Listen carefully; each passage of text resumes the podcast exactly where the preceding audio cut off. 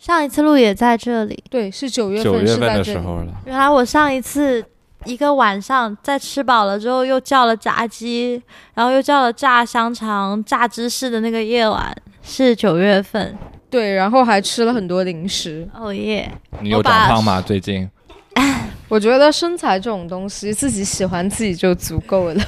你有更新电台吗？最他近没有啊，他没有更新。我们这一个会在十一月播出吗？最近呃，会的，因为十十一月份我刚更新了上个月的份额，就是我把我们的那个开幕对谈，我把它已经跟上去了，但是由于喜马拉雅的认证我没有及时看，可能还要再等会儿才会把前两期跟上喜马拉雅。nice。但我其实蛮推荐大家，就国内的话，就用小宇宙来收听我们，可能是个体验更好的一个客户端，而且小宇宙也可以给我们留言评论之类的。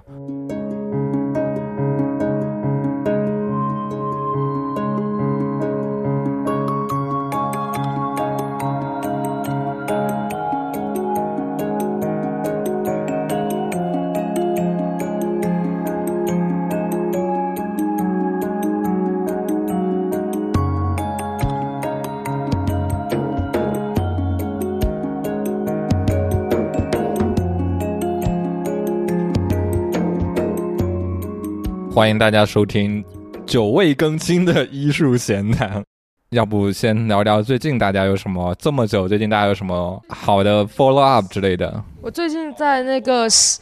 读万卷书，行万里路。从二月份开始，第一次坐飞机出去，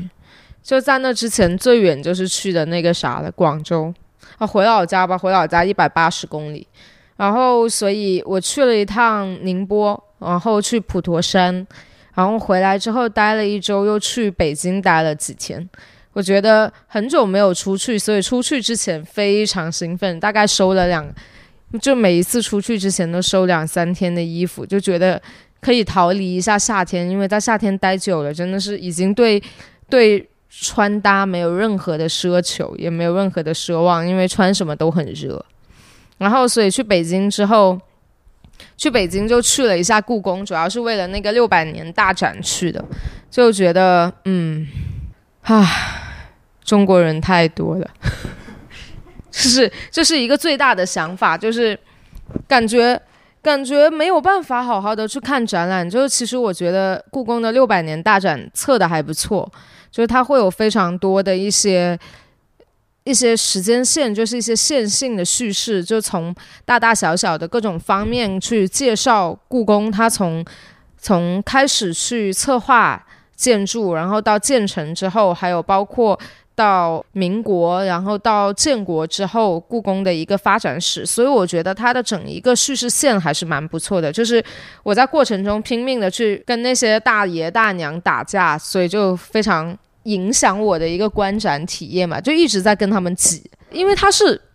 完全的线性，所以你只能一个方向看。如果你跳反方向，你是没有办法看那个展的。它就是从呃那个。从明朝开始决定建故宫，然后到清朝到民国，就是非常线性的，所以你只能跟那些大叔大妈一起。而且我还遇到了一个女的，特别奇葩。据魏京说，她就是传说中那种韩国站姐。你们知道什么是站姐吗？站姐就是如果你是一个韩国明星，你会有粉丝站。粉丝站呢，它会有一个女生会专门去拍这些粉丝的一些生活的一些踪迹啊，然后但她未必是这个。明星的粉丝，但他会去负责这么一个事情，所以他叫站姐。我就遇到了一个站姐，就是拿一个手相机，呱呱呱呱呱呱，每一个那个展品都拍。然后我就跟在他隔壁，我也不看展了。哇，这有个神经病，有个神经病，你拍，你拍，你拍，你拍的太好了，就一直就一直没有忍住去吐槽他啊，好像。好神经病，这样剪进去我也很像一个神经病，就很烦。因为在那那种情况下，你根本没有办法好好的去沉浸。所以其实，呃，我更大的感触可能还是离就离开那个展厅之后，真正去走故宫吧。因为上一次去故宫已经是六岁时候了，已经过去了非常多年了。那你真的很久哎，我也差不多。哦，我上次出去故宫好像就才几年前吧。哦，那你你你就是长大之后还去？我还去了首都博物馆，还去了故故宫，大概就是四年前，三四年前有一次出国回来的时候，我我上一次去就是六岁了，然后我对故宫在这一次去之前最大的印象就是那个珍妃井，然后还有九龙壁，还有一个是那个养心殿还是什么的。然后这一次去是你长大的过程中知道了更多一些历史知识之后，就会有那一种去打卡的感觉。但这种打卡不是说我去到那儿要拍张照，而是把故宫这一个地方它的一些一些标志性的一些建筑跟你自己认知上的一些知识真正的把它连接上。这个过程让我觉得很有趣，就包括去御花园，然后去识别。哪一栋楼是那个溥仪他的老师住过的？可能我的前半生里读到过，然后到各种店，然后去去分，然后还有包括到慈禧的他的那个宫，呃那边去感受，就是也不是感受吧，就是去完善你之前对于这一些历史人物这些历史知识的认知，就通过一些真的。所以我就说，我这一次去读万卷书，行万里路，就是有那种感觉，就是说，当你知道了一些知识之后，你真正的见到了这些史实的那种感觉。其实你说到这个，我一直有一种想法，就是我一直在想说，其实我们每个人对同一个地方的那个感受和经历是不一样的。它不单单只是因为我们到那个地方，我们遇到事不一样，是因为我们带着不同的 mindset 去到那个地方。就是我们看的电影，我们看过的书，它其实是很大程度上影响了我们到一个地方的时候是怎么去经历它的。就好像如果我六岁去这个地方，跟我现在去是不一样的。但是那个不一样，不是因为说那个地方真的改变了多少，而是六岁的我会看到的东西，可能就只有花草木。然后我十六岁去的时候，可能只是比六岁看多了一些，例如历史和朝代。但我现在去，因为我又看了很多什么末代皇帝啊，然后各种外国人怎么看中国呀，然后中国人怎么样自己看自己的过去历史，就是随着自己看过的电影啊、书籍越多的时候，你就没办法再很纯粹的去感受某一个地方，但是那个地方也因为这样变得更有趣。对对对对对，但我完全已经忘了自己五岁在故宫的体验。我当时去虽然的时候，就是有种我爱北京天安门，就是去打卡，然后就觉得那种哇哦，没有。但我觉得我们小时候去的故宫没有那么多地方可以去，其实。我我不记得，但我就是觉得最印象深刻就是那几个打拍照的地方，然后就就大合照、团体照、个人照，全部轮番来一遍，然后觉得哇好无聊，人又好多，赶紧走。我可能印象最深的就是那个，那是那个什么来着？就是不是上上殿的时候，中间有那一个龙雕的那一个，旁边是阶梯，然后中间是那个龙雕的，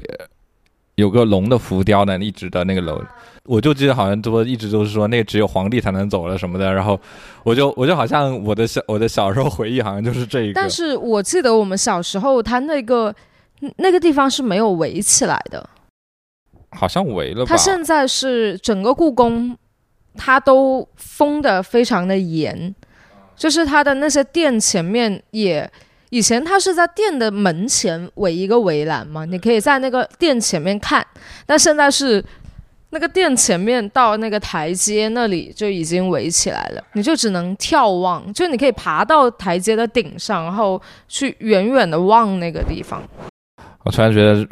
这是来来来自一个在北京待了一年的人在问故宫里面是怎么样，但是一样的，就像就像你现在问我深圳那个世界之窗里世界之面是什么，对窗里面，是什么样？我上一次去世界之窗是四岁，可能那比北京还还那个啥呢，还早远。所以我觉得是身在一个地方，你就不会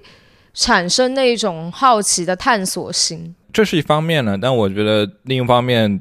其实就是阻止我去故宫的很大部分原因，还是在于你说的人多这个问题。就是一直听闻故宫人很多，所以从来没有敢说想进去，因为我很怕人多的地方。但是其实我觉得这一次去故宫，除了那个午门，因为它整一个那个六百年的展，它都在午门的那个城楼里，所以其实除了那个城楼，嗯，其他地方人流都蛮分散的，就是你很多时候都是只有你和零星的其他的一些游客。我还有一个感触的地方，就是你刚刚说好奇心嘛，然后又说你刚刚那个奇怪的大姐在拍照，然后我就想想到一个问题，就是也不是问题，这个情境就是我们看见的时候会会想去拍照这件事嘛。因为我正好就是前段时间我在设计互联看一个展，然后旁边有人帮我导览，然后解释这是什么东西，什么东西。在经过解释下，他的那些比如一些工艺或者他那些展品，比如他还展示了一个一九四七年的青岛啤酒的六分钟的广告。说青岛啤酒可以健胃，可以去脚治脚气，然后脾那个多喝一点青岛啤酒，没有说你有脚气脾胀问题，这种挺有意思的。然后它里面有很多那种有意思的那种那种展品或者工艺的一个制品，但是我我就发现，也可能是因为我自己，我虽然好奇，但我从来没想过我想去拍照，当做一个。我我好像内心里，我好像现在内心里没有一种为了去存档而拍照的这样一种或好奇心的这样一种驱动的拍照。我发现我现在没有了，但是我觉得这好像不是一个好的行为。对对，因为我我其实，在想说，以前在。就看展览的时候，会用自己的角度去留下一些展品吧。我也不知道那叫做啥，是叫存档还是说叫怎么样。但是我觉得后后来再回看那些照片的时候，其实是可以去引发你对当时的一些看到的一些东西的回忆的。但是那，就是因为很多东西你停留在记忆里，记忆它会有不准确的地方，所以你就不太不太能记记起来你看到了什么。就有时候还蛮后悔说。当时没有说，就是能拍多一点，就是不是我可能我觉得我有时候拍照太为了类似于想要去达到某种画面创作或者是这种意图的性质去拍照，没有说我就是想放手机放一堆跟这个东西有关这样照片这样一种拍摄的一个角度。我没这个问题，因为我一直有一个习惯。就是我看了一个展览之后，我不上次不是说嘛，我会把他的 catalog 拿回来，然后剪掉，然后把东西抄一遍。所以我在看展的时候，我会发现，我会很认真的看 catalog 跟他展览的解说，还有他的。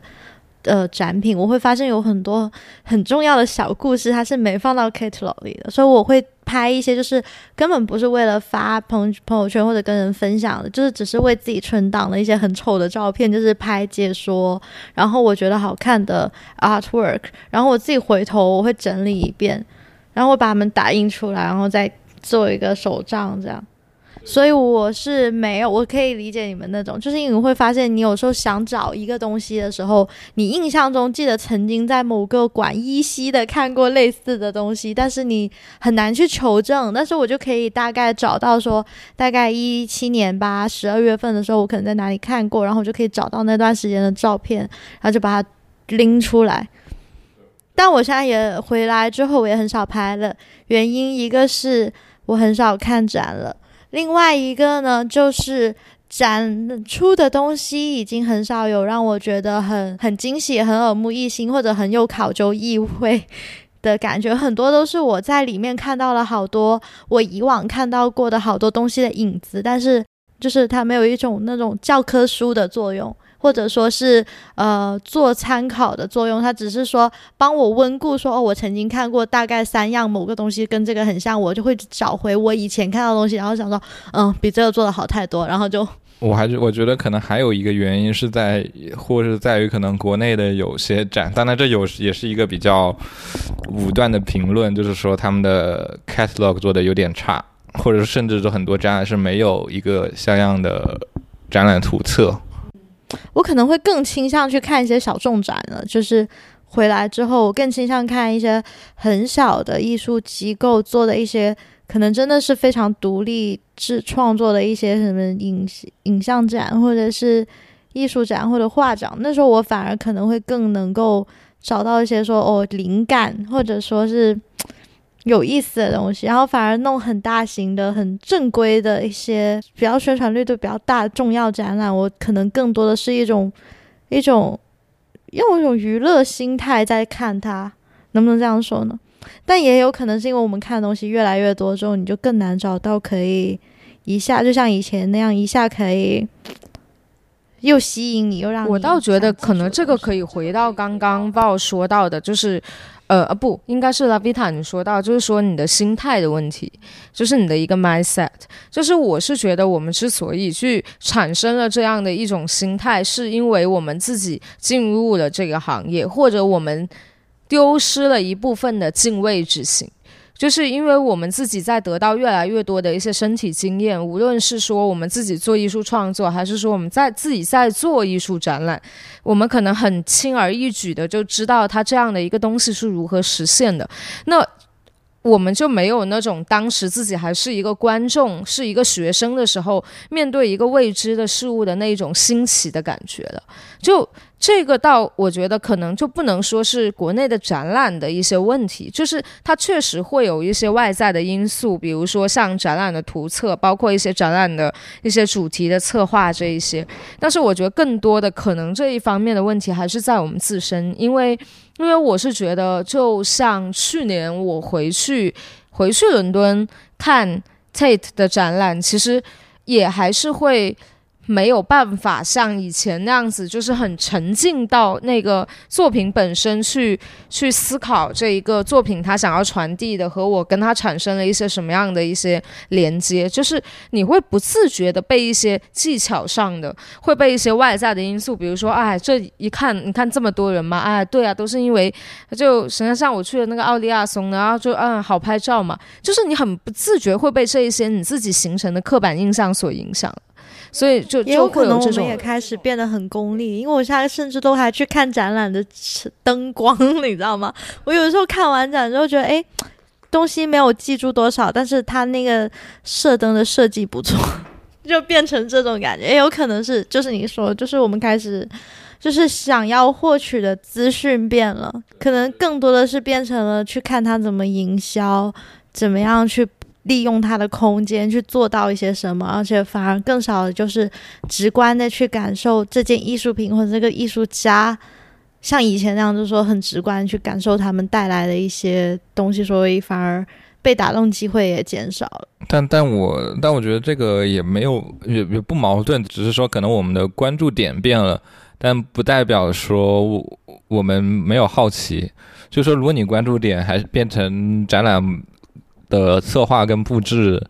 之后，你也可以去记录一些布置或它中间用到了一些这个的东西。我就觉得在你的基础上，还有我觉得还有一层个人的原因是在于我们可能对我来说会对有有种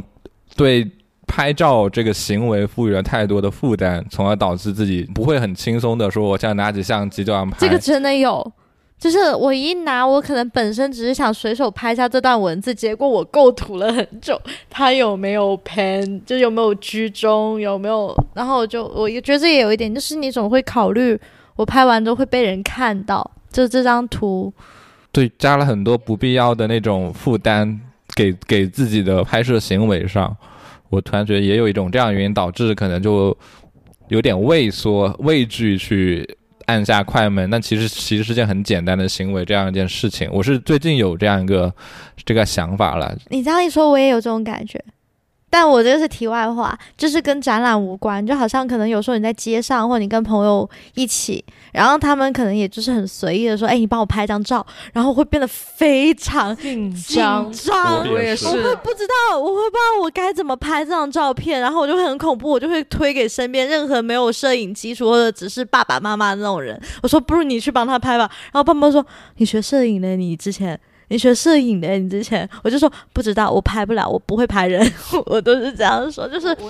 很紧张。还有拍食物也是，好像有些朋友就说：“诶，等下那个菜你来拍。”我就迷之紧张，就哈，我就会找一堆借口。我的手机不行吧？我不行诶，我不会拍，然后就很紧对，我觉得对对于我们最最引起紧张的一句话就是：“你是学摄影的耶。对对对对对对对，然后就就很紧张，对，就无论无论拍什么，然他们后我发用这句话现有时候我拍的我还 get 不到他们的那个点，就最主要是我还 get 不到他们的那个想要的那个点，就是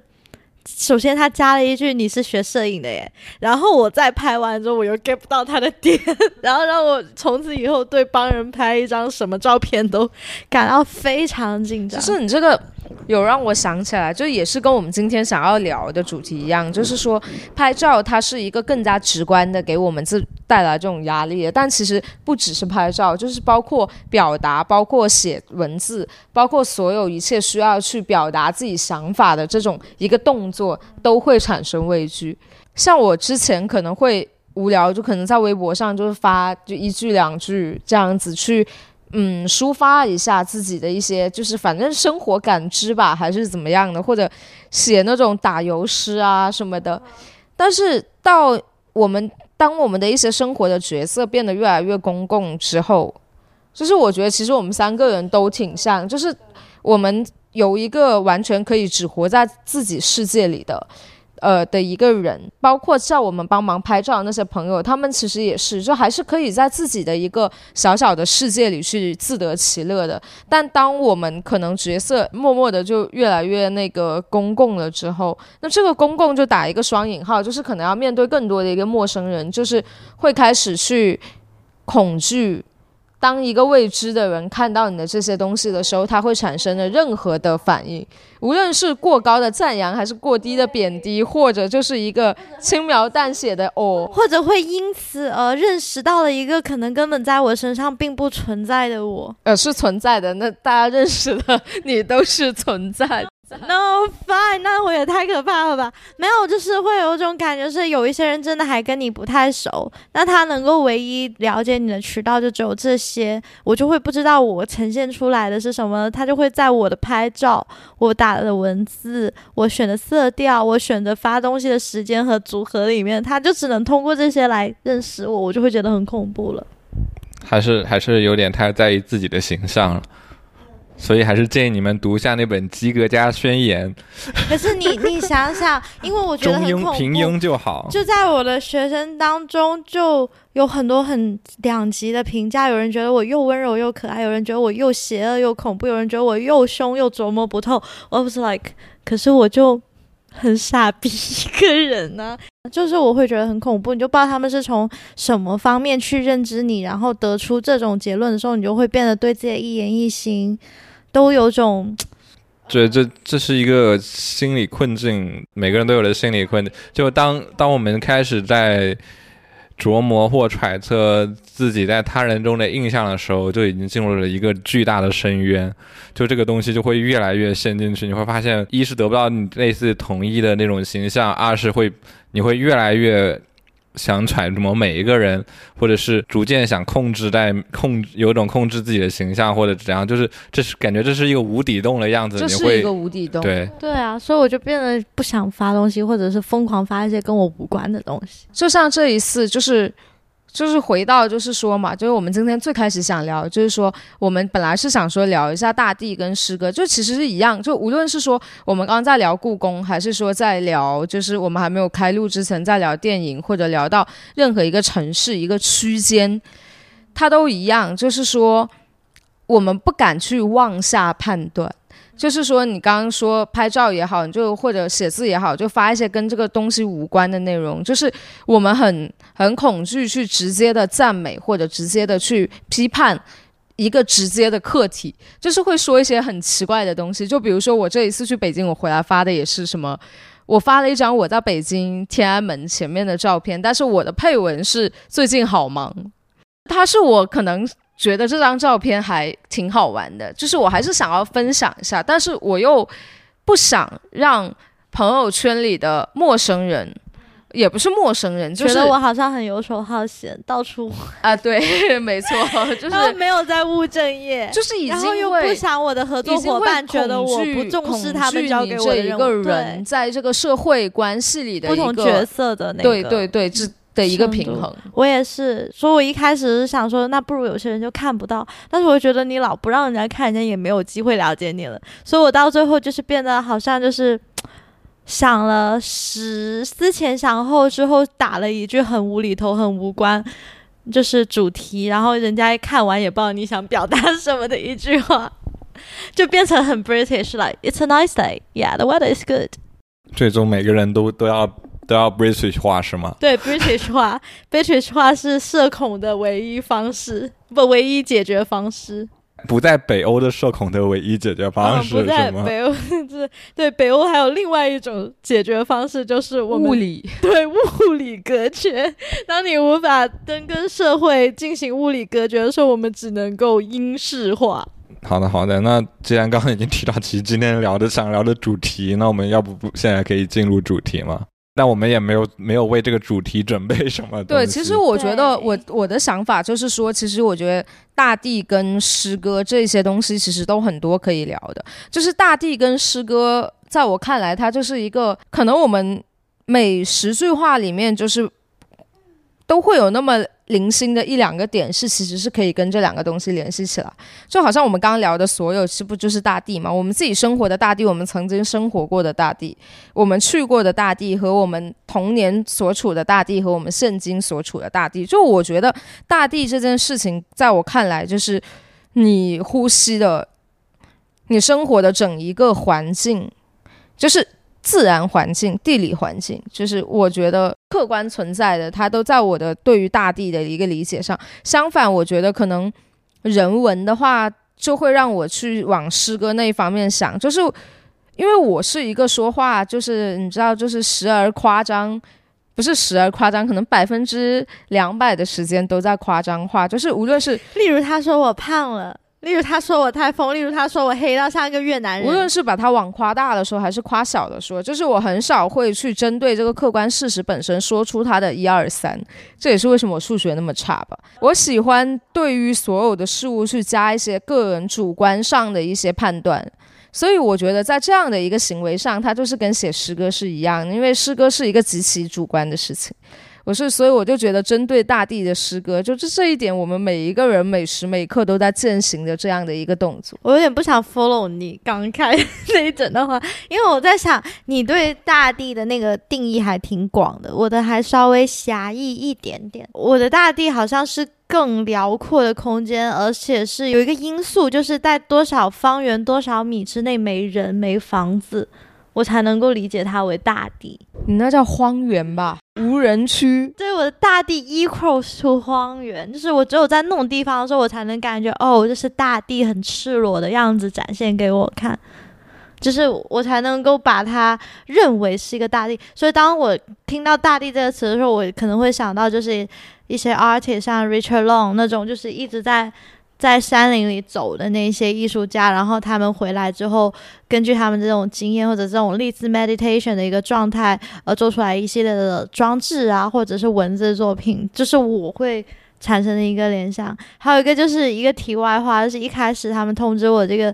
主题的时候。有一个笔误打成了大地等级，然后那时候觉得哇，好 make sense！我还在脑子里思考了很久，大地等级是一个什么样的名词？然后我还开始就是真的很神奇，就是当你看到一个词，其实你不是很知道他在说什么，但你又感觉好像你看得懂，你就会在脑子里，而且你不会查字典，你也不会查 Google，你也不会查百度，你都不会查这些东西，先你会在脑子里自己给它拼凑了一大段的那种 definition，就是一段定义解释之后，发现自己解释不通，然后呢，在我准备查字典的那一刻，告诉我答错了，然后就哦，难怪我想了那么久都没有想出来这是你刚刚这样不就在写诗吗？就是你对大地有一个极其浪漫的想象，就是你把大地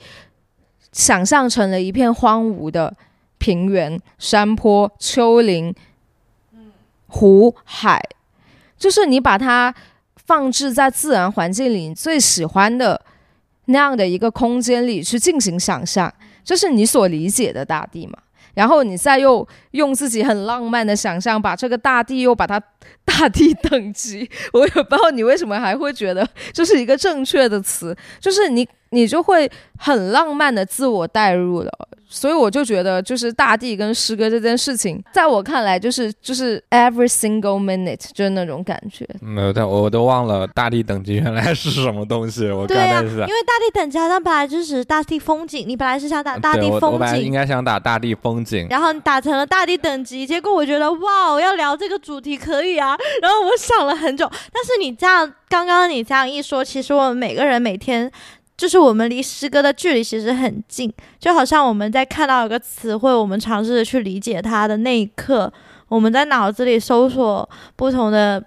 词去编造一些东西，去理解这个东西的语义的那一刻，其实我们就是在用我们的方式去写诗，因为那个并不是我们从字典上找到的一个很。官方又客观的解释，而是我们自己基于我们的理解去解释一个词。但大地等级对我的联想不是诗，可能更更接近于日式中文，就可能更像个日文的那种中文之类的东西，可能叫大地等级之类的，可能是类似于地震级别或者什么东西的。我想到的是等高线、等压线，但是是并又并不是只是单单的等高线、等压线，而是那种等高线、等压线再加上气候形成的一个划分，叫做大地等级。就是那种还不是简简简单的说什么丘陵盆地，而是丘陵盆地加气候再加它的纬度高经纬度之后再去划分的一个大地等级。我当时是这么理解的。但是你这样说，我相信在我们我会被骂。我是理科生，所以我不了解这种东西是很正常。不是我，我只是觉得在我们各种千奇百怪的历史中，肯定会有会有这样一种给大地划分等级的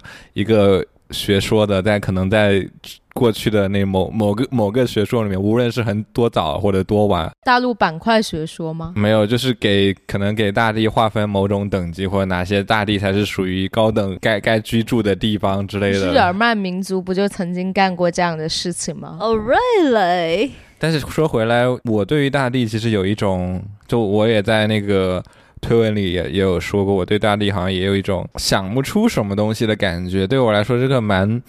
空白的概念，我现在回想大地，可能就还是玩魔兽世界多了，就经常有那句 NPC 台词，就是大地母亲在护佑着你。为什么我没有 get 到你刚刚那句话的梗？大地母亲在忽悠着你。我刚对啊，因为因为因为因为因为它原文叫护佑，但是大家都会把它谐音成忽悠着你。哦，护佑在。庇护你的意思，所以，所以给我的一个联想就是说，大地。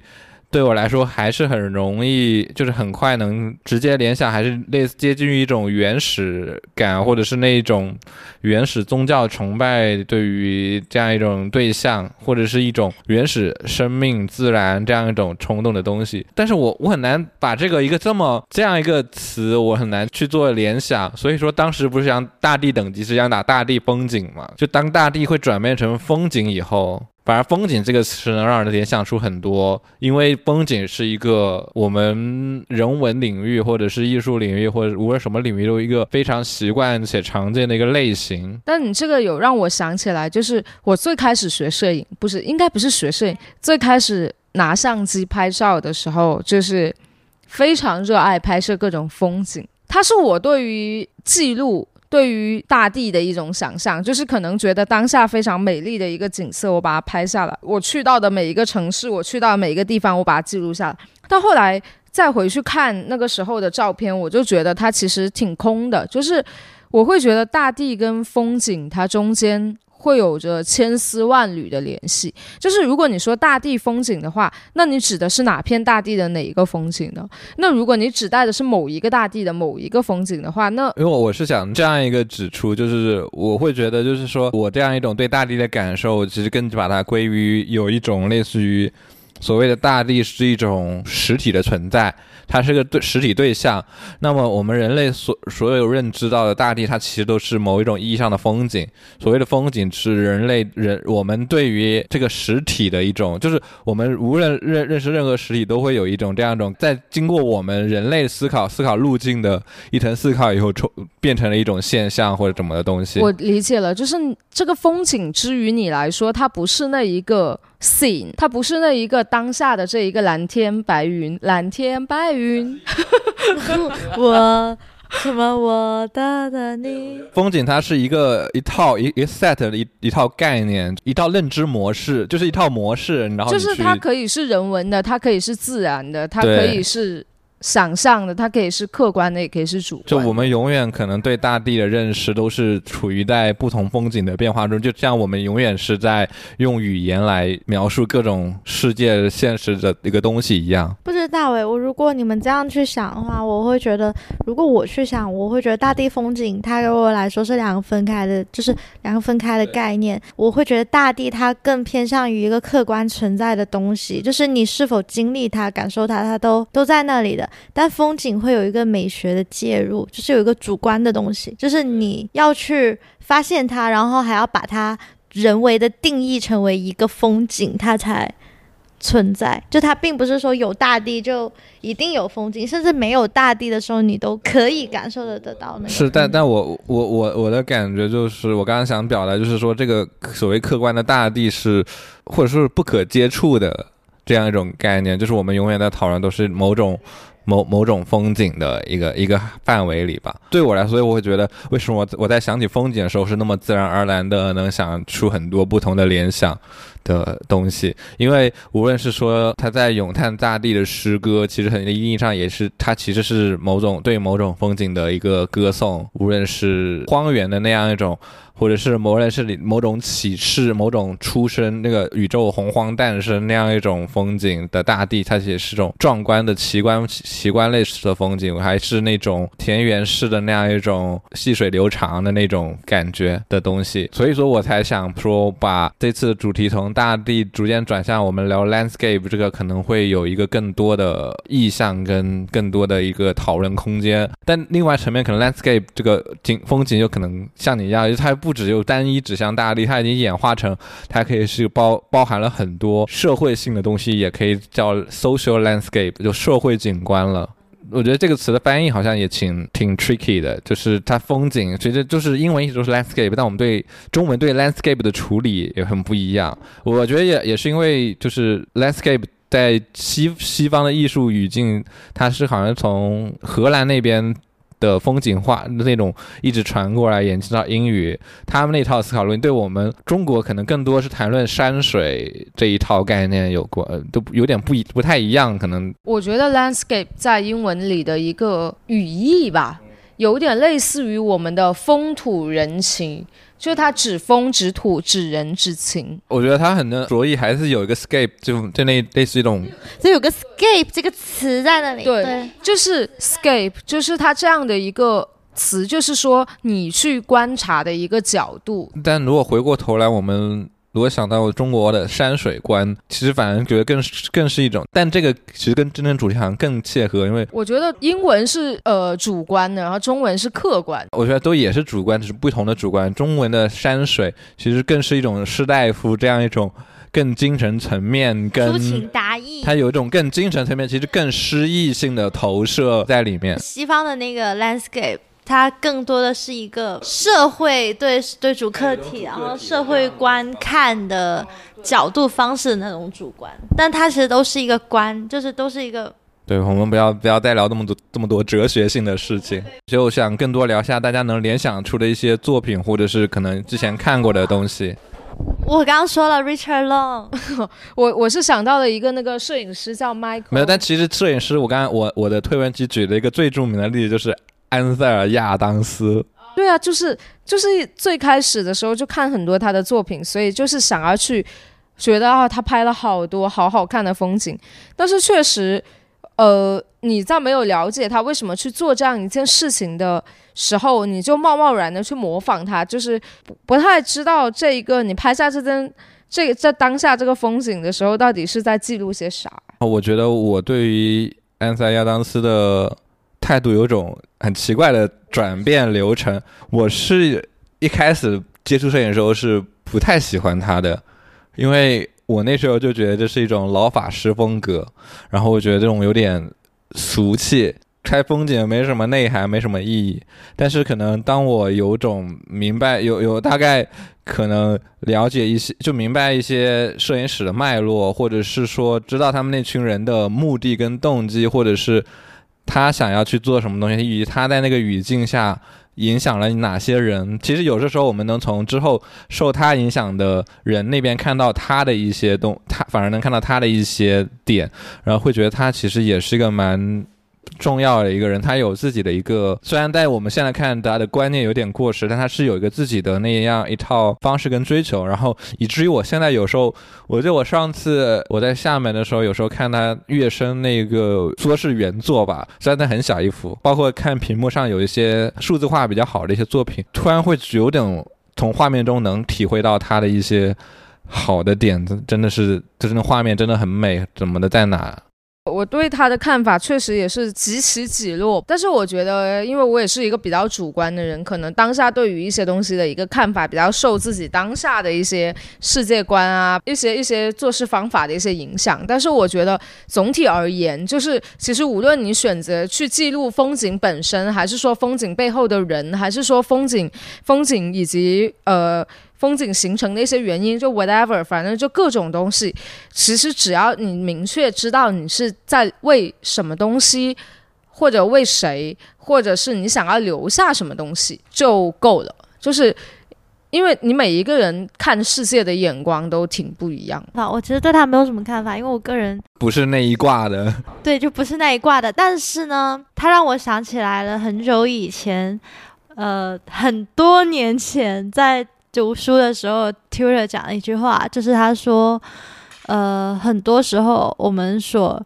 看到的 landscape photography，它其实创造的是一个不属于现实的一个 atmosphere。它其实它并不是在呈现一种。”风景给你看，或者说是一个现实存在的一个景色给你看，它更多的用意是去创造一个投射，就是创作者所投射的一种氛围，而那种氛围感在尝试着把你吸引进去。对对，我我现在看他的作品是是有这样一种感觉，就他可能是基于所谓的 landscape，就是大地这样一个拍摄主体在进行创作。然后呢，他去投射了他的一些，就是算是幻想，但是因为他那个手法非常的写实，而且又是黑白，又非常经典，他让你，他让观者没有意识到，这其实只是那个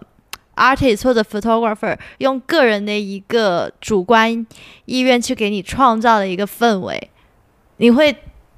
倾向于认为它就是一个客观存在的景色，然后很向往这样一个地方，或者很向往去到那样一个地方的那种感觉。你这个让我想到山本博斯，他海景那套系列其实也算一种很，但是他没有像亚当斯那样子的去很客观的，就是他可能他的主观意图是还蛮明显的，所以可能观众会更多的会被他的一些主观意图，或者包括他他想要去通过画面去传递的一些，无论。是关于禅呐，还是说他的自己的一些世界观吧？怎么说？我会把你说到山本博士，我会觉得他很接近我们的山水画或者是水墨画想传达的那种意境，就是他用大地和景象的那种方式和感觉，跟我所理解的中国传统的水墨画的那种感觉很像，就是它只是一个媒介，然后我很主观的去呈现某种。情绪，但我会觉得，就是对于山本模式来说，对我觉得有个很，也不算，就是很吊诡、很有趣的矛盾点，是在于你刚刚说他，他其实很多创作手法，其实你看到他很，就是很有主观的手法在里面，但他其实想表达的主题，反而就很是一种很客观的时间存在，或者这种我们物质世界的这样一种很普遍性的一个一般性的东西在里面，我觉得这个也很很有趣。很有趣，这是其实就跟刚刚拉维塔说到，就是我们以前老师说过的，就是当你留下当下的那个风景的时候，就是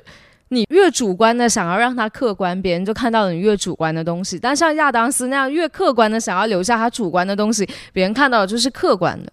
我觉得这还有一点，就是所谓跟挑战或冲突或打破这些所谓传统的主客二元对立论的这样一种方式。这句话五条人在月下上也说过。就这一个，你可能从创作者的去讲，然后我如果从观众的角度去讲的话，就是我们永远不愿意相信这一些人看到的跟我们看到的是同一片风景，所以我们情愿相信他看到的是另外一片风景，而我们看到的是这样的一片风景，就是会把他们。神圣化，就是当我们去站在这样的一个展馆，或者站在这样一种一种所谓大家给他 label 就大师的作品面前的时候，我们会不自觉的说服自己进入到他的画面本身。那那你这一点，我突然觉得又有一个很有意思的地方会在于说，那么能不能说，其实他的那幅在那幅画作也变成了某一种风景？对，他是是的，是的，这就是我最开始说的，我们每时每一刻都在大地，都在风景。对，这也是我最开始说为什么我会把大地跟风景拆分开来解读，因为我会觉得风景它离开了大地，它还是成立的，但是大地它要有大地本身，它才能这好成立这好后现代啊，很鲍德里亚，这很鲍德里亚的你像的你像的你像的你像能指的能我指的觉得大能指能指。地就是风景，就是大地本身，就是你没有办法去割裂自己生而为人。哇，我的妈呀，好凡尔赛这一句话，就是你没有办法去分开自己作为一个人类，你踩在脚下这片土地上，它不是这个大地的一部分。就无论它是多么城市化，还是它是荒野化，它哦，是那我改一下我原本的语势，就是当风景并不呈现直接呈现出大地的时候，它还仍是风景；但是大地必须只有在呈现出大地本身的时候，它才是大地。哦不，我不我觉得。我觉得，我觉得在，我觉得在播客这个平台上，可能大家都听不懂你在到底说什么东西，所以我们还是绕回来，其实还是讲一些更具体的一些事例或者呃大家能能看的一些例子，会可能会更直观一点。所以刚才我讲安塞亚当斯的时候，也想它其实是个脉络嘛，所以它其实后面我们承接了我们之前介绍了很多摄影师，我们之前介绍的 Steven Shore，其实也有一部分所谓承接安塞尔亚当斯的这样一种。你我们想，Steven Shore 有些画面就是它也是一种，呃，所谓城市风景，或者是它也有后面拍所谓的自然风景的这样一种东西。然后我觉得这个脉络其实到包括 Alex Soss 很多，就他们最近最最后就演变成所谓的 social landscape photography，就社会景观摄影这一个派别，包括我们最开始讲的 Paul Grant。保罗·格雷厄姆，然后在拉维斯很喜欢那个系列《Troubled Land》那套拍北爱尔兰那套系列，就是因为它那里面很多风景，对他刻意的是说，在北爱尔兰的平静的所谓平静的这样一套风景下，埋了很多不安的暗线，这样一种方式来去表现这个东西。他特意拿拿所谓的平静风景这样一种概念去作为他的创作的一个线索，包括他之后也拍摄了北爱尔兰的那个天空，他单纯就拍天空，然后那他只是说那天是北爱尔兰那个暴乱停火的什么什么什么时候。我觉得回到风景在这个艺术上的一个地位，也是它很多时候风景对我们思考来说只是一个背景，作为一个附属物件，但很多时候其实是风景，我们风景给这个主体固，类似于有一个框架，把它给这个主体固定住了它的意义。就是我觉得，因为我是一个就是从头到尾都只拍真的，要么就是纯粹的自然 landscape，要不然就是 social landscape 这种人。所以我是觉得，在我理解看来，就是包括我自己可能去拍照的过程中，这个风景在我看来，可能就是当下那一个框，你如何去框定你面前留下的这个画面，它就是那一个 landscape 本身。就是我觉得，在我在我自己的观看的一个体验上吧，我就觉得，无论是 Steven s h o w 啊，然后包括 Program 啊，然后包括像 Jeff Wall，然后就他的虽然是什么 New Documentary Photography，就是他可能是真，他可能是假，但是他选择的那个框，然后我就觉得他是 landscape。好像又有点过分开放，就是我这种想法，但是我会这么去界定。那如果说到所谓纯的自然的那个风景的话，其实还有一个亚当斯，叫罗罗伯特亚当斯。其实罗伯特亚当斯也是个很有意思的呃摄影师，然后我一直很想去了解他，但鉴于他的能卖的摄影书实在太有有点贵，我没怎么买。而且他的也是纯黑白，然后记录美国西部的这样一种自然或者环境，也是埋了一些所谓的人类痕迹的这种暗线在里面，我会觉得挺有意思的。我会更喜欢 Robert Adams 的这种。我现在我现在要埋一个坑，就是你们觉得这个摄影师值得聊吗？或者你们想聊吗？值得聊，值得聊。我觉得值得聊啊，我都聊他那本书，我觉得就可以聊很多，就是跟他学习如何说人话。那我们在这里就先埋一个坑，我们可以在未来的某一期，我们来再分享一下这位叫罗伯特亚当斯的摄影师。但是其实，在我看来啊，就是回到刚刚这些摄影师，就是我有一个比较个人的一个想法，就是我觉得他们是完全把自己当做这个世界的一份子的。就是我作为一个观者而言的话，我觉得他们他们有一种莫名的一个责任感，就是我要为这个世界去留下一些什么。那这个留下，就是说。无论是我客观还是主观的，我去记录下我当前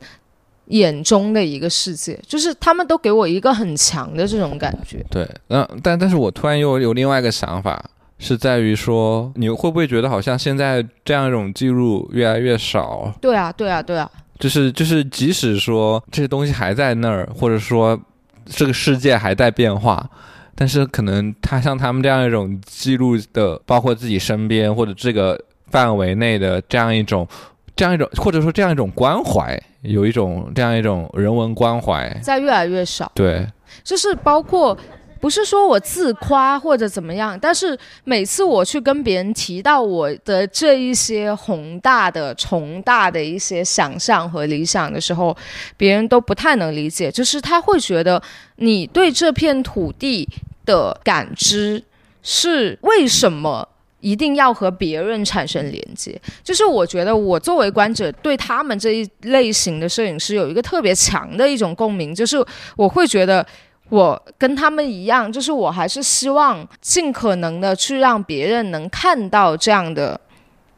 一个世界的一个存在，但这个存在就这样的一种拍摄手法，它又不太是那个我们平常想的一种事件型，就是那种事件驱动型的新闻摄影。我刚刚想了一个想了一个形容，我我不知道你听起来会会不会觉得很合适？我会觉得他们是看起来其实是一个自然景观，但它里面埋藏了很多人类痕迹。对对对对对，它它其实不是说事件型，它其实是我想到那个词 vernacular。对，但它其实就是说，不是记录所谓的事件的东西，它是所谓留下所谓人类痕迹的这样一种方式。所以，我们他我觉得这个词好像我们之前介绍谁的时候也讲过。呃，介绍 Alex Soth，我也忘了，反正好像这这类摄影师都有这样一种。哦，不是不是，Steven Shaw。哦，好像是。对对，我说到说他就是在他那样的一个美国，是 Burgos 的。对，我会觉得就是说我就是不说人类关怀这么人文关怀这么大的词，我会觉得。大家对于可能是我们对于所谓的痕迹，人类生活痕迹自然而然形成了一个文化缩影。我觉得对这种痕迹的一些细微之处，就虽然可能流行文化中有所谓小清新的这样一种文艺的这样一种脉络，但这样一种可能所谓对于生活痕迹的这样一种方式，又是一个不一样的角。我在想，会不会是因为这样的一些痕迹，它由影照片转为了视频，就是可能现在的一些 vlogger 他们在做的一些事情，也许跟当时的一些。摄影师他们的一些创作动机是类似，但是因为视频它有更多剪辑的可能，所以你也不知道它留下是不是那样的一个人类的痕迹。可是我突然间想到一点挺有趣的，就是你刚刚不是说，就是说那种很想要去把一个地方跟别，就是跟人有产生。连接那种共鸣的感觉，然后你会觉得为什么有很多人会觉得你为什么要去做这件事情？为什么一定要跟人有共鸣？然后你没有发现我们有一个点，就是我们拍的照片，当我们去到一个地方，我们去记录的，我们当下拿手机随便拍，或者 snapshot 拍，或者很认真的去拍回来一组照片，其实是对于。别人来讲，其实是看不出你去了哪的，有一点点这种感觉，是因为我们一直都在收集一些别的地方也有，但是在这里不一样的东西。就我们拍的下水道，我们拍的斑马线，我们拍的，嗯。就是我们总是在找这种非地标性、非刻意去呈现一个记录，或者是去标志一个城市的一些标志，去标志一个城市或者一个地方，就是 common things in the uncommon places 真的那种感觉。也不太是 common things in common places，but shows a little bit different with a little bit variation 那种。就是好像需要 需要有人翻译吗？没有没有，就是我我想说的，就是我之前有听过，就是有人说，就是感觉你好像去哪里拍出来的照片都差不多，可是在我自己这里，我是可以分得清，这个一看就是欧洲，这个一看就是亚洲，那个一看就是。某个比较偏地中海的国家，用一个就就比较概括性，就这有种类似于像更反标签、跟反地标这样一种方式。我们好像是在尝试着用这种不是一目了然，就是说我看到帝王就知道这里是深圳，而是我通过这个街道的这块砖，我知道这是深圳。因为它呈现了在这里生活的人的一些习惯或者生活的痕迹。我觉得有点这样，所以你去看那些 New Yorker，我们现在喜欢的美国摄影师，他们也不是说一下就给你拍一个自由女神像，一下就给你拍一个帝王大厦，而是你在那生活过，然后你看他的照片的时候，你可以在里面找到那个痕迹，然后你一下认出来说这是那条街，然后你会有那种快感。你这种让我想到了我在设计互联看到的一个作品，他们是虽然好像他们已经展过很多遍，可能有点这个作品有点俗，但我会觉得有 有个点蛮蛮配合，就是他是把很多城中村拆下来的那个墙，然后做成了一个桌面，就所有的那种墙砖，然后那些墙砖都是那种一点点那种马赛克。那那那种墙砖，然后我当时我当时跟旁边人讲，就我觉得这种一看就觉得很广东那种感觉。虽然马赛克墙砖可能好像有些年代的时候也会用，但我觉得那种用这样的颜色跟风格，那种点点点就很热带，然后这种。就很广东这样一种风格，可能跟你刚才讲那种有点类似。哦，你这个让我想到，我这一次去北京的时候，确实是不自觉的，就是我们的一些平常拍照的一些习惯，都会反过来影响我们一些生活习惯。就是我这一次在北京的时候，过马路，很多人闯红灯，然后我就看那个地上那种噔噔噔，就是也会亮灯，会发出声音那种斑马线。我觉得它跟深圳一样，但是就是当下你会更关注这一些跟。你另外，你生活的城市或你生活过的所有的。其他的地方相似的，然后你再去做比较，而不是说通过每一个城市好像只有他们有的这样的一个地方。就是我去故宫，从头到尾可能就拍了十五张照片，可能都不到。就是我带了幺二零，可能都没拍满一个胶卷。那我拍的可能都是那种奇奇怪怪，就是拿那种超级大概我觉得是四百米，你知道不？不是不是四百米，四百吗？就那个四百四百 mm，四百 mm 四十厘米的那一种镜头的那。老奶奶就特别可爱，但是我在洪湖公园，就我家楼下也可以见到。就是我可能拍的更多就是这些有共性的东西，但是又呈现出了一点点的那个地区的特色，就从衣服啊、背景啊，就像像今天我们陪我们的 Val 同学停他的小小电摩的时候，我也拍了那个不应该在夏天穿如此厚衣服的电单车。就他他成他让我觉得很跳脱，因为因为我印象中只有在北京或者是很北。方城市，你才会再看到单车的手把上面穿了一些小棉袄。然后我居然在深圳看到了一个电单车，除了广东都是这样，我家也有。那那真的 广北方？那好吧，你家那里也不暖啊？就对啊，都很冷啊，所以就是南山以北都是北。有夏天，有夏天的地方都不配穿棉袄。我觉得，我觉得其实这种东西，如果如果硬要加一个。硬要跟我们今天主题贴合，加个词，就类似有点像说身边的风景或路边风景这样一种感觉。要那么俗吗？哎，那作为一个就是深圳的新新深圳人，你觉得这个城市风景到底是什么？我之前不是有有几次说所谓就步行嘛。就所谓暴走不行了一大一就一个小时一个小时多的时间，然后去走一条路之类这样一种感觉，我觉得我觉得那那几个体验让我觉得，就我也说不出一个很笼统或一个很规整的词，但是我会觉得那种那种感受是我是我想要，就是说它让我觉得深圳是个有时间的城市，就可能一直大家所谓宣传或者是怎么来，深圳是一个。没有时间的城市，所以这个时间是一种时间长度的积累。这样的城市，哪怕我们之前做所谓做深圳童年，聊深圳童年，聊这种东西，会让我觉得深圳其实它是有它。虽然虽然大家都会说啊，你没有历史积累，你没有什么，但它是有一个时间跨度，它其实是有个时间层次在里面的。然后我在走的时候，有时候会看到啊，这是可能是以前的招牌、以前的楼或怎么这样子，我会觉得这才是说，其实这个城市它不是说，因为深圳有个著名词就是时间就是。金钱效率就是生命，仿佛大家都是要把时间压缩压缩，一定要在下一刻就脱胎换骨，这种感觉。但我反而觉得那不是我们应该要追求的东西。我会觉得。这样一种无论长或短，它是一个时间的积累在里面的体的空间体，就物质的体现，反而是每个城市，就不只是深圳，我觉得每个城市的这种魅力都在这种地方，它能体现它的一个时城市用它的物理的这样一种存空间的存在来体现它的时间的时间的感觉，这是对于我来说很吸引我的一点。对我是觉得深圳它的时间总是被大家刻意的给抹灭。但是其实你可以从很多的一些痕迹，就是我们刚刚说的一些人类生活痕迹里去去发现，或者去偶偶然的去感知到，就是其实它是有一个时间长度，就无论这个长度是或长或短。它是存在的，但是我觉得很恐怖的，就是作为一个深圳长大的人吧，就是你感觉这样的一些时间，它会被一些其他的东西所掩埋，就是他不介意你这个时间是长是短。对，就追求进步，追求现代，要开发更新，城市更新。你不要去到城市更新那么大的话题了，就是可能我们平常的生活里面，你作为深圳人这样的一个 label。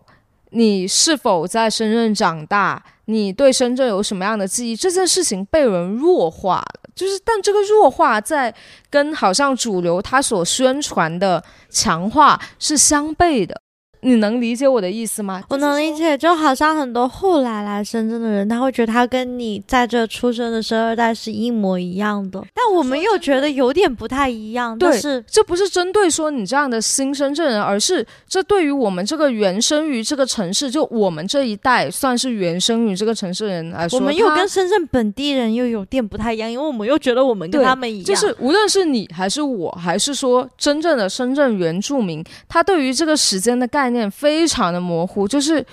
我如何能说出我与你与他的不同呢？我们不能去从价值观、从学识、去从这些外在的东西去判断。所以，所以我觉得这就是你刚刚说所谓抹去时间的一个一个一个体现吧。对，因为因为你刚刚说这已经存在了很多复杂的不同的时间线的一个并，就是大家都叠在一起。对，然而这个东西就。就就是不见了，就是这是一个很魔幻的城市，对，所以这就是为什么当我在。以前在英国的时候，我遇到有人跟我介绍说他是深圳人的时候，我会脑子里突然间叭叭叭分出了好几种深圳人，然后我在想他是哪一种，他跟我是不是真的是同一种深圳人，然后我们是否真的有必要因为这样一件事而认识，就没有说是那种潮州人一听到哦潮州人哦潮州人认识一下，然后或者说是北京人就哦老北京，然后就认识一下，但是那种我听到说哦我那个朋友也是深圳人，说我脑子里会有很多个问号，你跟我一样，他是什么样的深圳人？我。会有很多个问号，就时间这件事情已经完全好像撇除在这样的一个城市的属性之外了。就是我们之所以会产生说他是什么样的深圳人，我们更多的是用一些客观条件去 label，比如说他到底属于爸妈都是广东人的深圳人，还是属于生在罗湖区或者以前二线关内、县二线关外的深圳人。宝安南山长大的深圳人，龙华长大的深圳人，罗湖长大的深圳人，罗湖长大的哪个学校的深圳人，就是，它都变成了一个客观存在的东西，而不是。时间本身就是，但又还不是跟地域有关，它好像不管跟地域完全我觉得就有点像我们去拍 vernacular 的时候的那个心态，我们在看着这些我们的分类。但我觉得这个分类本身还蛮有意思，就它其实是一个很……其实我们这个分类里面还没有什么高低之分，但是就是不自觉的去分了。我觉得就是这个分类其实是个很值得去扩充，或者是形成一个很复杂面向的深圳的一个很很有趣的一个东内容，就类似于它它有很多很多这种空，但它需要很多很鲜活的东。但现在就是大家没有没有很鲜活的东西，所谓跳出来做做这种东西，我会觉得这也是跟因为因为所谓的不同社区的记录有关系。再说回来，这也是一种。所谓的微小叙事，就是这种细微叙事，而不是这种所谓的宏大叙事的这样的东西。我们需要用各种不同的小型的故事，各种不片段式的每个人的故事去汇成。一个很非常复杂，而不是说一个中心主题的一个东西。我觉得很多时候不同人的故事会在一起，它不是表达一个主题，或者不是表达一个。所以你会觉得深圳的这种分类方式是很奇特的。没有，我觉得深圳这个分类方式是很有吸引力的一个点，就是说，所谓作为它，它其实已经是个很，它有很多很多个，对我来说很多很多的框或者空的。东空的箱子，但它需要需要需要有东西来填充。我总是有一种错觉，就是我觉得我们深圳，就是我们可能九零后这一代，总觉得深圳之于我们的概念啊，是当年欧洲的那些公国，大家都一脉同源，然后你又可以追溯它的根源，就是。就是你懂吗？就是他是哦，他是阿姆斯特丹来的，哦，他是法国巴黎来的。但我我我是纯粹觉得，如果做研究或者做内容来说，这个东西很有趣。就是大如果当把所有的这些东西都体现出来，把这个内容把这个框都充满了以后，这样一个景象是一个很好很有意思的景象。但是我总是觉得 nobody cares about nobody cares about how you categorize yourself like。不如我们做一个这样的 project 吧，在艺术做一个来了都是深圳人，然后里面有不同的、不同的跟深圳人人无关的深圳分类。对，就就包括那天有人，他们有有人跟我们说，南油那边是服装批发市场，然后那边也有一个很很很很有趣的社区的生态，就就回归到有种我们刚刚结束了自己的布展的经历，也有很类似，就又我觉得这。很多时候其实也也，虽然那个词很俗俗套，就是可能又回归到我们所谓的社区的实践的这个东西。我觉得好像其实社区的分类并不只是深圳有，世界各地都有，只是深圳的那个分法更复杂，它并不只是简单的穷人区、富人区。没有，我觉得我觉得分类没什么问题，主要是我觉得很多时候是大家都有自己的故事体现出来。我觉得深圳特别像是当年美国还在刚开发的那个年代，就是大家都是因为去淘某个金或者寻求某个人生新方向来到的这个城市，所以它自然而。然的会聚众而居，就像我小时候，我生活的那个片区，其实我住的花园和真正我这个群体的花园有点割裂，所以小学的时候，我们班的同学就经常说啊，楚州楼，楚州楼。然后，但其实我跟我真正的潮汕的同学又不住在一个小区，我的那个小区更多的是一些讲白话的，就广东话的一些银行的行长，香港人。大家会自然而然的去形成一个由于宗族、由于一些原本的一些血缘体系的这样的一种群居的这样的一种聚落。你知道这件事情让我想到一件很有趣的点，就是我突然间觉得深圳它那个。来人呐，来的人是一波一波，就是他每个年代有他那样的一波。就好像你说到的，就是讲白话那一波，他其实是聚集在了罗湖，然后是聚这主要是兴起，就是九十年代那段时间会有这么样的一堆人，他有些人就留下来了，有些人就走了，然后留下来那些人，他就因为他那样的一个固有文化，又影响身边那一帮人。然后呢，就形成了罗湖区这一片，主要都是讲广东话，然后有点带着港味，就是八十年代、九十年代港味的那种风格的感觉的印象。然后南山那边呢，又反而是属于那种比较偏向是四川、湖南、上海、天津那种高知，然后后。你这么 specific 的讲到某个城市，让我以为你认识很多这种朋友，还真的，就大家都是他的猜想，不用理他。没有，因为我当时就是不知道怎么说，我他对搭地他对男生有个莫名的想象。不是不是，就是我当时搭地铁，然后我从盐田一路到南山的时候，我上面就是你们知道那是多么长的一段地铁路，它会上来一波人，又下去一波人。我经历的感受就是这样的，就是我从盐田，然后差不多搭到莲塘那一块上来之后，开始是狂讲白话的人，然后都会就是肤色稍微有点黝黑，然后然后他们会带着一种莫名的，也不知道是深圳本地味还是港味，就是你已经分不清他们到。里是在这里很久的香港人，过春天电影里的那种感觉，你已经分不清他们是在这里待了很久的香港人，还是去过香港的罗湖人，还是经常走水客那些人，已经分不清。然后大概过了港下那一段就，这种人开始少了，然后开始出现一种上班族。就是开始是那种呃女士下班的女士，然后男士，然后他们上来的时候就已经很明显跟我刚刚遇到的那一段人的那个氛围不一样。就是我刚刚那段人，其实我也分不清他们有没有在工作，但是这一帮人我很一下就可以马上感知到他们刚从写字楼回来，而且现在是正往南山龙华那些地方走，然后要回家。然后他们也可以在他们的谈话之中告诉你，然后他们也可以告诉你他们是外地人。呃，无论是打扮还是他们谈吐，他们就会说你过年回不回去，或者说是哦，我已经好多年没回去，或者说是哎，我最近在看哪里哪里的房子可能可以买得起，或者可以租什么什么这，你就会听到他们的谈话开始是那些。但是刚刚的粤语用户他们是不会聊这些的，他们可能聊说什么呀怎干，或者说是 你这样显得我们广东人真的是 很没有追求。可是真的不知道为什么，基本上是吃什么都在聊吃什么，或者上上前几天在哪是。很重要，或者说是我人生中最重要的事情。行，你们广州人都已经有房了，就是很有趣。他们就是粤语用户一直在讲说，刚吃那一家怎么怎么退步了，或者说是上一周又吃了哪一家，你可以去试下，或者问你等一下吃什么。然后突然间过了某个站，就换了一批人，就开始在聊什么你住哪里，房子怎么样，然后变成打工人的聊天。然后对，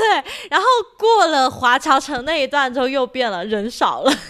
就基本上又没什么人了。再过华侨城这边就不会坐地铁出去上班了。对，就就就人突然间一下嘣的就就过了景田吧，应该说景田那里开始，再慢慢往华侨城，然后香蜜湖这边走的时候，那些人就越来越少，越来越少，然后剩下的都是一些老人家或者是一些像我这样游手好闲、不知道定如何定位自己的人了。但是你继续继续往那边坐，其实二号线还更有意思，就继续再往往。华侨城再过就是变，经过科院。我那一天就是跟他反方向，我从水湾一路坐到了黄贝岭，反方向观察。我跟魏晶说出了跟你一模一样的话，就是在水湾的时候，因为我们那时候吃完饭，大概是哦，我们是从水湾坐到了后海，就是到海岸城逛了一圈，然后发现海岸城的。的那个人群的分布，就真的是各种年龄层都有，好忽略不计。然后回到了地铁上，然后从后海开始上车，就发现会有一些穿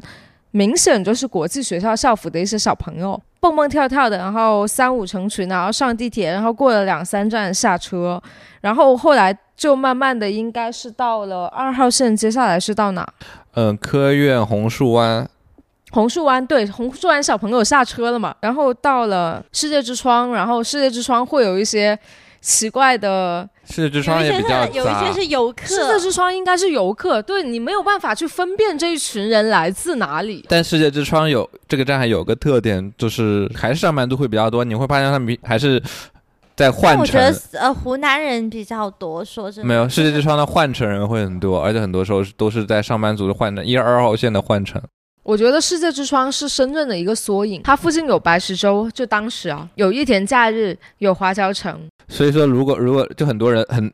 也是个很综合的上班族的换乘点嘛，如果他们转二号线或二号线转白石洲，或者去科院那边上班的话，都都要转世界之窗。就觉得深圳就是它就是一个一个小点一个小点。对啊，所以我觉得就是验证了你刚刚说，就是他把时间。其实很弱化了，就是它扁平化了时间。而且我觉得，作为一个深圳人本身，好像我们确实在成长的过程中有刻，我不知道你有没有，但我有刻意的想要去抹除一些作为广东人的一些痕迹。我不知道为什么我会产生这样的想法，但是我并不觉得好像作为深圳人是值得骄傲的一件事情。就是我也没有把自己当做一线城市的一个，我们是一线城市吗？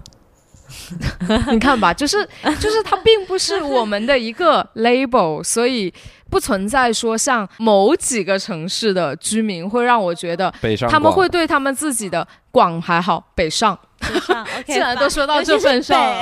就是没有。我是觉得，就是可能因为他们城市的一个文化积累或者一个历史积累可能更久远吧，就他们会对自己的身份是特别特别的。主要是我们能够真正去认同说是一个深圳人的 label 的东西很少，很少。对，而且真正我们去认同自己，也不是因为我们是深圳人，而是一些很奇怪的东西。那我觉得有一点就是，也许我们在为自己创造这些 label。这个 label 就是我们不因为 label 而活，然后这个就是 label 的。但你刚刚讲一点，确实有一点，就大家有的评论说深圳模式是有一种类似于干电池的模式，就是年轻人都是干电池，就他要招一波年轻人，然后干电池充完电，然后干电池是不能可充的，所以就扔掉了。所以这些年轻人他也不管年轻人的长久的问题，所以年轻人在深圳混不下去，发光发热完了以后就回老家去了。再换下一波可是我听到的更多，我在地铁上听到的更多都是回去干嘛？干嘛要回去？这里多好。然后另外一个可能是刚回去，还有还有电的干电池。对，应该是因为他们都不不老，都是三十五岁以下的，或者左右的，然后基本上就是都是一上来就抱怨还混不下去了，然后过了一会就以哎回去干嘛结束，就是哎太累了想回去了，哎回去干嘛不去不回去了这样。但回归就是说我其实就是觉得深圳还是很很多需要这样一种你刚才讲的地铁上的人群也好。的这样一种很细微的这样一种叙事或者记录之类东西，包括我最近不是跟你们也给你们也刚看了，就买了那本白石龙禁禁止停车那本书。哦，那个我觉得很有趣。我作为 也在白石龙所谓居住过的人，其实我也没怎么进过白石龙城中村。我这里唯一一次就是好像是我同学带我进白石龙城中村买面包还是什么的，那时候好像是我为数不多刚刚开始接触城中村的一个。也不算刚开始吧。我广州，我在广州毕业的时候也其实进过城中村，但我其实我就觉得有点不太一样。但但其实吧，我觉得现在深圳想要观，真正想要观察深圳，不应该去城中村，应该去 mall。但我会觉得它虽然是城中村，但它的点很不一样。我觉得它的点是真正抓住了一我们刚刚所谓痕迹的东西，它就抓住所谓拍所谓禁止停车这个这个非常深圳的点。就就是其实我觉得大家很多时候。所谓的我们我们又公开说，其实我们我们就是大家所谓拍那些所谓城中村的题材的东西，很多时候没必要那么明显，所谓刻意说说或者是什么东西。我觉得很很多很多时候，哪怕是因为因为印这个书的时候，可能是一个所谓的做字体的一个一个一个机构，所以他可能说禁止停车会有一些这样字形上的问。这个那种魅力所在，他们所谓的自行散步，就是说去一个城市，我们会观察他们的招牌或不路边不同的所用的，不只是招牌所用的文字，他们所用的字体，所谓的细微，就是对于他们那这种执着人来说，能能观察出这种东西。其实我觉得，就是每一个不同的爱好者，在每一个城市，他们都能观察出自己不一样的东西在里面。我觉得白石龙的这个摄影师，就让我觉得他就是在观察人类痕迹，只是通过他的他的那个透镜。我觉得我们每个人都有不一样的擅长的透镜，就是那个 scape 在哪，那个 scape 到底是什么，而不是你要去趋同于这个社会里在鼓吹的某种。就我觉得很有趣的是，我也是感受，就是他就是。我会结合，就是说它那个字体，我觉得最爽就是你翻阅快速翻阅的时候，你就觉得哇，那个字体不停的在变，但它是同一个字样。然后你再仔细看，就是它的背景也在变，就是它会呈现出，你会尝试去感受它这个人的那个在选取。为什么我会用马，就是你刚刚说的马赛克，碎小小马细小的马赛克去拼贴这个墙，而它为什么是留了一块水泥墙？然后它为什么是？斑驳的白墙，然后你就会觉得从中可以解读出很多这个人的生活痕迹，就是他什么都没有刻意去强调，但是什么都呈现给你了的那种感。好，我们时间也不多，我们最后一个讨论点，作为一书在的园岭社区，我们的 scape 是什么呢？或者说你的你对于园岭社区，你的你会觉得有些希望大家可以观察的点是哪些？最开始可能在园岭，就真的是因为初中的时候在那补课。但是后来久了之后，就发现其实无论你身在哪一个社区，其实你都应该去想自己对于这个社区而言到底是一个什么样的存在。就无论是像你 Lavita 你这样子，可能小时候你从小的生活的一个交友片区都在罗湖区，但其实你生活一直是在福田，然后到你长大了搬去了海边，去了盐田区。所以可能像你这样子这么强烈的一个跳动啊，就是可能会很混乱，就是会觉得有一些割裂，就是对于深圳这个城市的认知。但是其实你可以回到你刚刚坐地铁那样的一个想法，就是。你不用在意的是它到底是哪个区，而是你身在这个社区而言，你是一个另类的存在，还是一个趋同性的存在？就是我觉得这是我在园岭的一个一个一个最大的一个认知，就是可能最开始的时候，我会把把我自己当做一个曾经在园林补过课的一个隔壁百花片区的小孩，就他这个本身的一个自我认同，他就带有一种优越感，但是。真正在这个片区久了之后，就像无论是你们所说的，还是说身边所有朋友所所所说的，就是我像是一个园岭的地头蛇。我觉得这是一个对我对我最大的一个褒奖，就是我真正的去认同了这个社区，而且我愿意跟这个社区产生更紧密的、更亲密的一个关系。我愿意跟这每这个社区里的每一个人、每一个小店的阿姨去认识，然后让他们觉得，哎，这个小妹妹又过来吃东西了，就是这种感觉，真的让人觉得特别温暖。就是因为也有也有可能是因为我在我自己家的那个社区都住了二十五年了，爸爸快买房，就是 就是会觉得，就是我第一次人生中第一次产生这个感受的时候，是我从英国回来的第一年，那是一七年的时候吧。然后我我坐电梯的时候，有一个叔叔，应该叫伯伯。有一个伯伯，他当时可能已经六七十了，他就摸我的头，他说，他就用广东话跟我说，他说，哎，小妹妹啊，读几年班了？就是广东话，给你班了嘞，会让我觉得一下子，就是也有可能深圳时间被压平的一个原因，就是大家的认知都停留在一个小圈子或者一个圈层的认同感里面了，就是他会。不自觉的，就是让我去想，就是说，其实我们没有必要去追求一些很宏大的、